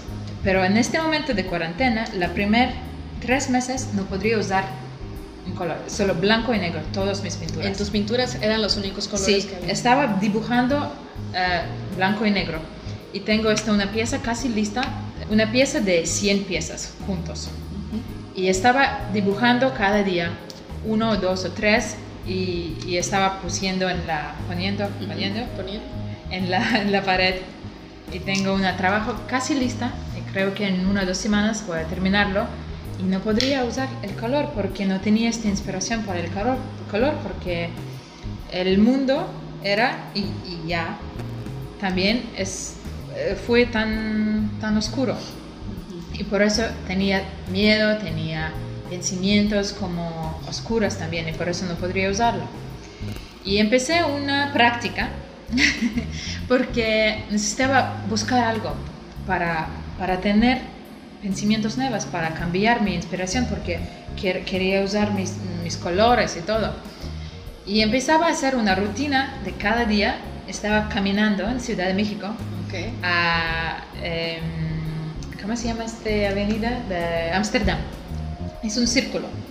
Y estaba caminando en casi lo mismo tiempo cada día, por no sé, 40 minutos o algo. Y lo vi, la gente igual, cada día, cada día. Estaba pensando, ¿cómo puedo usarlo este, este gente para inspirarme? Y empecé a escribir cosas, como hacer, como escribir cosas creativas, como por ejemplo, este chico se llama Juan y él le, les gusta cosas así. Estaba, estaba uh, escribiendo como historias de gente. Sí, exactamente. Y, que, historias de gente que no conozco. Y este me, me traigo mi inspiración. Jugabas con la imaginación. Ajá, ajá. Sí, empecé a hacer cosas más y poner más color y, y ahora casi es normal. Y de repente conoces a una amiga que aquí la conozco como Curris te trae a Coatzacoalcos, sí, onda? Exactamente. Y te hace vivir un temblor de 7.5, ¿no? Sí, por eso tengo, tengo tanto inspiración ahora después de todo Y te inspiraste con todo sí, esto. Sí, porque estaba pensando este temblor y que me, cómo me siento. ¿Y, ¿Y, has hecho algo en base a lo del temblor? Sí. ¿Sí? Sí, no, pero es, sí, es, es una locura. Eh, pero me di, en serio, me di inspiración. Totalmente. Wow. Porque las, las sentidos, los sentidos nuevos, como miedo, miedo nuevo de, de, nueva cosa, porque estaba, nunca estaba pensando en, temblores, como es mi memorias de mi escuela, no sé cuándo estaba cinco años y estamos, tenemos este, este clase de, de seguridad. Y, ponemos este alarma y corremos para practicarlo. Por eso, para mí, temblor es como así, no es real. Ajá, o sea, nada más como sí, parte de sí, lo que vives. Pero en ese momento ya estás, ya estás viviendo el temblor y te dicen, no tienes que bajar por un elevador y en ese momento comienzas a hacer... Porque no estaba pensando. Lo que no te imaginas, sí, te, bajas por el elevador, te, vas al baño en ese momento, que te, todo eso pasa. Porque estoy en mi, en mi, totalmente igual, en este, este mesa, con mis papeles, es como estoy dibujando. Un día normal. Sí, un día Se normal. En algún momento me siento este como movimiento, pero fue tan rápido y en algún momento estoy como, eh, estoy viendo mi casa y estoy como así. no, no, no, ¿qué pasa? ¿Qué pasa? sí, exactamente. Y estaba pensando porque estoy, estoy feliz, estaba con mi amiga Rosy porque tenía pánico y no, no, no, podría pensar normal porque tenemos este, salida de emergencia, pero si era sola, voy a, voy a voy a usar elevador. Para más rápido, no sí, importa porque no, Sí, porque no estaba pensando. Por esto necesito salir y ya. Pero la em, salida de emergencia también es puerta diferente. Y cuando llegamos estaba cerrada. Y mi amiga pregunta al amigo de nuestros que la DEPA es, ¿por qué, no, por qué tu, tu salida está, está cerrada? Él, ah, no sé, no tengo tiempo, no tengo llaves. Y ella fui a la recepción y preguntaba, necesito este, llaves, dos días antes de temblor. Por eso tenemos, tenemos demasiada suerte con esto. Y, y después eh, todo, todo está moviendo y estamos como en pánico, corriendo en, en, en, la, en la, depa. Y, y, y, bajamos de esta salida de emergencia, pero fui estaba tan oscuro. Es, es como la película horror, en, serio. Estas escaleras sin, sin luz y estamos bajando y bajando y bajando. ¿Y dónde está la luz? ¿Vamos a salir o qué? He visto la luz como... Sí, no, es... Hay una, hay una, canción muy popular mexicana que ahorita me acaba de recordar eso, que dice, ¿dónde te agarró el temblor? Y ahorita la tiene que enseñar Rosy porque está buenísima para que la bailes y te recuerdes de Coatzacoalcos porque ya te quedó algo. Pues a todos nos pasa algo chusco. Pero bueno, eso volviendo... es, una, es, la vida, pues necesitas eh, vivirlo. Y la vida, y la vida de un artista considero es eso, es jugar mucho con, con, tus partes emocionales, con tu vida misma, con lo que pasa a tu alrededor y poderlo plasmar, ya sea una pintura, ya sea si te dedicas a, a escribir obras de arte, perdón, este, obras de teatro, escribir, escribirlo, todo es escribir, todo es plasmar, ¿no? Sí. Y, sí, por eso necesito pensamientos. Y en, en, la vida normal, porque tú sales todo el tiempo. Y en este momento es como, ¿qué puedo hacer para tener inspiración? Puedo hacer, no sé, deporte, puedo... Porque en algunos países ahora no puedes salir para correr. Por ejemplo, em, mi país, uh, desde creo abril a casi a julio, no puedes salir para correr tampoco. Por eso es como, ¿cómo puede ser? Y sí, este momento muy interesante, pero ahora me siento como, como estoy reflectiendo, ¿puedo ser? Reflexiva, reflexiva de, de, mis pensamientos, de mi vida en, en general, que puede ser que, que me falta. Por ejemplo, estoy haciendo meditaciones, más de meditaciones, y estoy leyendo y, no sé, cambió un poco de mi vida, de mis pensamientos. Y porque más o menos estoy sola y por eso tienes este tiempo para ti, para entender qué está pasando, qué tienes, si tienes miedo, si, tienes, si estás aburrida y por qué estás aburrida, si necesitas cambiar las cosas, cuando puedes sentir bien, sola, sin, sin la gente, encerrada en tu casa. Y esta es una pregunta grande para, para pasar. Y es que, es que no solamente, bueno, lo que ahorita estamos ahorita viviendo es platicar contigo, charlando y conocer un poquito de tu historia en base a lo del tema, ¿no? El reto de vivir del arte. Pero sin duda alguna, la gente que nos está viendo se puede vivir, se puede ver identificada con lo que tú estás viviendo y decir, caray, si yo me quiero dedicar a algo, algo que tenga que ver con el medio artístico, con el arte, sé que si ella vivió esto, yo voy a estar preparado porque seguro voy a vivir esto, pero sé que si ella está donde ahorita está, no ha sido nada fácil. O sea, tú has vivido momentos en los que tu familia te dijo, eso no va a ser lo mejor para ti, lo mejor para ti es otra cosa, pero sin embargo tú empezaste a seguir a tu corazón y es lo que muchos en estos momentos deben de empezar a practicar, ¿no? El seguir nuestro corazón, nuestra pasión, nuestros sueños para poder llegar a ese momento de nuestra vida en los que nos, nos sintamos pues en paz, ¿no? Porque estamos realizando cosas que nos gustan. Sí. que es hoy por hoy donde tú te encuentras, ¿no? Hace 10 meses llegaste a la Ciudad de México, ¿no? ¿Cómo es que de Nueva York vienes a México y de México ahora estás en Coatzacoalcos? ¿Qué viene para ti? ¿Cuáles son tus proyectos? Em, muchos proyectos. Eh, estoy, em, estoy estudiando, como ap- aprendiendo la cultura eh, mucho y mucho más. Y, y también es como Coatzacoalcos y Ciudad de México, la diferencia es, es muy grande. La cultura un poco diferente y Ciudad de México es más internacional y, y la idioma también, la Ujú. gente habla un poco diferente ahí de aquí. Y estoy aquí por 10 meses y mi español es como, es poquito difícil, pero no pasa nada, voy a practicarlo más. Y, am, y- entiendo tanto porque, por ejemplo, cuando esta- era niña, ten- tenemos este telenovelas de, de Brasil, de México, de, de todo. Veías las Sí. novelas mexicanas. Ajá, exactamente. Y, esta- y yo recuerdo, fui a escuela y cuando re- estaba regresando, checándole el tiempo, a las 3 tenemos María, como María la del barrio. sí, sí, exactamente. Ay, voy a ver por 40 minutos después, antes de mi tarea. y este es mi recuerdos de México. Te amo México, ¿ves lo que has dejado? Sí, pero sí, estas cosas como, esta es la primera cosa Ajá. de México que me recuerdas de, de cuando era niña.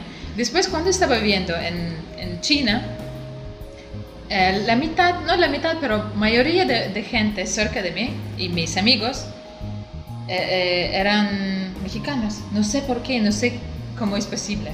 Y después en, los- en Nueva York también, amigos mexicanos.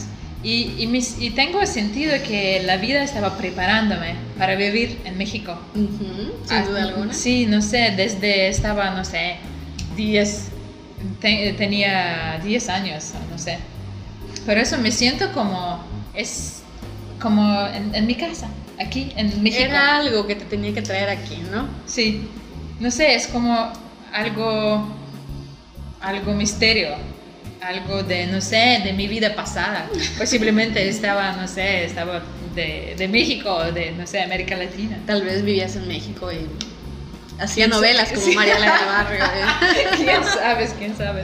Puede ser, pero o sea, son muchas cosas las que yo en estos momentos estoy aprendiendo contigo, ¿no? Seguir, seguir nuestro corazón, seguir nuestra pasión, nuestros sueños y hacer un trabajo también interno muy fuerte con nosotros, que es algo que no todos nos damos a la tarea de realizar. Sí. Es un proceso el cual tú te encuentras viviendo, el decir, ¿sabes qué? Ahorita me encuentro trabajando en mí, en conocerme, el aprender a estar sola, el disfrutar de mi propia compañía, el, el conectarme con lo que hay afuera, con la naturaleza. Son cosas que no siempre como seres humanos hacemos y sin embargo nos dejan algo. Ujú. Hoy por hoy tú dices, esto me ha ayudado a inspirarme en lo que Sí, realizo. sí. Este es una, para mí es un, una- un trabajo muy fuerte, porque es cosas tuyas, es tus miedos, es, es, es internar, como Algo interno. Sí, algo interno, exactamente. Y, y- y conexión con, con ti mismo, con tus pensamientos, porque yo creo la persona puede ser eh, feliz solo. Y cuando, no sé, estás descubri- descubriendo la, alguien y tienes familia y todo, es como dos personas ca- compa- comparti- Comparte. comparte eh, feliz, pero cada persona feliz separada. Ajá. Por eso comparte dos felices diferentes de dos personas. Seremos como un complemento de esa felicidad. Ajá, exactamente. Por eso creo, eh, para mí es este una pregunta grandísima. Para ser feliz cuando estoy sola y cuando en, en cualquier lugar de mi vida, porque este es de a- a- a- algo interno. Interno, sí. Oye, tres consejos que tú le darías a las personas que se quieren dedicar a esto o que simplemente dicen quiero, pero mi papá dice que estudio otra cosa o me da miedo arriesgarme, salir de mi ciudad, irme a otro país. ¿Qué consejos les darías tú? A ver, tengo Las anoté. te- Hice la mis notas, sí. Mi Me tarea. inspiré y lo anoté. Pues la primera cosa. Ajá, cuéntame. Confía en tú mismo y sigue lo que sea que te llame. Ok, correcto. La, Confianza la primera, en nosotros. sí, exactamente. La segunda, aprende a hablar de tus miedos. Ellos son los que no te permiten avanzar. Me encanta eso. Este es también una cosa tan importante porque no puede pasarlo, ya, vas a estar en, en tu zona de confort. Ujú. La- y la tercera, para probar las cosas nuevas, porque vivimos una vez, si no ahora, ¿cuándo? Exacto, ¿no? Acá tengo unas personitas que si las trajera aquí, uh, no, no acabáramos de platicar. Ellos saben, ellos saben mucho de esto, ¿no? Vida sola hay una, ¿no? También yo tengo por ahí una palabra muy, muy buena que es, o sea, el momento es ahora. Hay que vivirlo. Por algo estamos ahorita aquí, por eso ten- por algo tenemos la oportunidad de, de respirar, de estar aquí cuando hay personas que no tienen esa dicha. Y ¿no? sí, cuando tienes pensamientos o cuando tienes ganas para hacer algo, necesitas hacer, porque mi, mi mamá me dice todo el tiempo, como puedes, eh, si no va a hacerlo, va a bloquear tu energía. Ujú, muy bien. Por eso necesitas hacer todas las cosas que tienes en tu cabeza. O te quedas Sí, con el, cosas ¿qué locas hubiera- también. ¿Qué hubiera pasado si lo hubiera hecho, no? Sí, exactamente. Arriesgarte, Ujú. simplemente, ¿no? Sí. Oye, ¿qué palabras has aprendido aquí en México? ¿Qué es lo que más te ha gustado?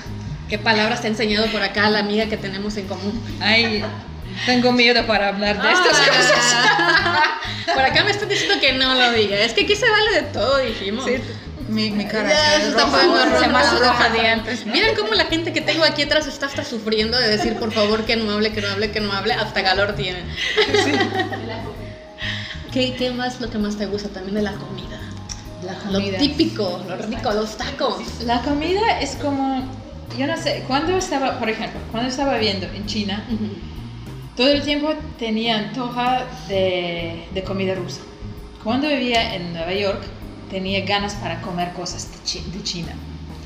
Y aquí en Ciudad, eh, en México, eh, solo comida mexicana. No necesito comer nada No, más. chino, ni lo ruso, los, ya, Dios. los tacos, los chinitas y ya. Las tortas. Sí, las ¿Qué tal el picante? ¿O ese todavía No, es bien. Para, normalmente en Rusia no tenemos Ajá. cosas picantes. Todo es más como, no sé, sal y hierbas y ya. Pero tengo hábito de, de China un poco para comer cosas picantes. Por eso, para mí no pasa nada, me gusta mucho. Ok. Como, como habanero y salsa. No, ya se aprendió. si entran a su Instagram van a ver ahí las fotitos con la comida típica, eh, la, la salsa, el chile habanero y de todo, ¿no? Sí, Ya aquí- es más mexicana que, Sí, aquí también. que Mariela del Barrio. En, en- en Veracruz com- comemos más de, yo- comemos con mi amiga, comemos demasiado. Porque ella es de aquí Ajá. y por eso ella la- conozco todos los lugares. Mi, mejor es para comer. Lugares buenos y hasta los lugares Sí. malos también. Ah, lu- lu- lugares malos. No Por acá estoy escuchando tacos de maciza, dice que. Da. los que están viéndonos en YouTube ya han de haber visto esa cara que puso de que le gustó seguro los mariscos. Y los. Sí, sí. Pero tacos de maciza. Riquísimo. Mejor así, riquísimo. No podría creer. Porque no tenía. no- ¿Por qué no había comido esto antes? Sí, ¿Por qué no fui a China primero? Y cada vez mi amiga me pregunta, ¿tienes hambre? No. Pues voy a comer esto. Y cuando empiezas a comer, vale, voy a comer esto. Porque todo está riquísimo, en, en serio. Me quedo en México, definitivamente. Sí. dice. Pero sí, me, me gusta todo. La cultura para mí es muy cerca de Rusia, como los valores y cosas así, la familia, los amigos. Y la idioma, la comida y el clima. Aquí es un poquito más fuerte para mí. pero- sí, sí, a- este mañana, ¿cuál es? 32. Era 32, pero sí, sensación es como 32 grados. 40 casi, yo como... Pero sí, un poco más Mira, aquí cansada. tiene cerquita la playita, seguro de aquí nos de querer salir, la alberquita y Sí, todo sí, tenemos una alberca. Eso Se inspira más. Sí, sí, exactamente, un cosas lujas aquí para nosotros. Y hablando de inspiración, ¿a dónde la gente que nos está escuchando y nos está viendo puede ver tus pinturas, tus obras? ¿Hay alguna galería, alguna página, tu Instagram? Cuéntanos, datos de contacto. Sí, no, tengo todo, tengo, mi todo. Instagram, mi Instagram, mi página. todo. Cuéntanos, a ver dónde. Sí, es Anastasia Shi S-H-I. ¿Cómo se dice este? Shin. Sí, no. Esto es como Anastasia Shin, ¿no? Ajá. Y arte, pero este como este parte, por ejemplo, las palabras aquí, este. Ujú. ¿Cómo Guión se- bajo. Ajá. Sí, un bajo, Anastasia Shi, bajo, eh, arte. Arte. Bueno, ahí lo vamos a buscar y aquí se los vamos a poner para que lo vean. Ajá. Y mi página de, de mis pinturas es también es ¿cuál es? como anastasiashi.com. anastasiashi.com. Ahí podemos ver tus obras, todas tus pinturas, Sí, mi biografía y cosas. para conocer más de ti. Sí, necesito cambiarlo, no cambiar, pero poner español también. Solo tengo inglés. Ya estamos en México y aparte nos encanta. Sí, necesito las, las- los cambios. Seguro vienen muchísimos proyectos para la Ciudad de México, para Veracruz también, ¿verdad? Ujú, Sí. Algo bueno nos espera también para tener a más de más de Anastasia aquí en espero que sí. Estoy esperando más de más proyectos. Y a ver, nunca, nunca sabes, pero tengo algunos planes. Porque no tengo confirmación todavía, pero estoy hablando con alguien de cosas diferentes para hacerlo. Y, y sí, tengo más inspira- inspiración aquí en, en México y, y mi arte cambió mucho también. En, Tu arte, mejor Sí. que diga tu arte. Sí. Y- y- No, luego lo platicamos. luego lo platicamos Sí. porque... Oye, Anastasia, créeme que ha sido un verdadero placer estar aquí charlando contigo y, y estoy segura que de esta charla mucha gente ahorita se va a llevar algo, algo muy padre, muy enriquecedor, lo que platicamos y que también tomen de aquí muchísimos consejos y algo que les pueda servir. Seguro nos van por Spotify, nos va a estar viendo la, nos va a estar escuchando la gente de Rusia. Ujú. ¿Te gustaría mandarle un saludo a tus amigos, a tu mamá, a tu gente y el- en ruso? En ruso, por favor. Acá lo vamos a traducir, Kike lo va a traducir. Estoy muy tímida por, Doblado al por mi español. país. Эм, Привет, страна Россия. Приезжайте в гости. Y ya eso. Ahí se los vamos a traducir. Sí. Bueno, ya casi por finalizar, perdón, ¿ibas a decir algo? No, no, no. ¿Algún consejito que le quieras dar a la gente que también se quiere dedicar al arte?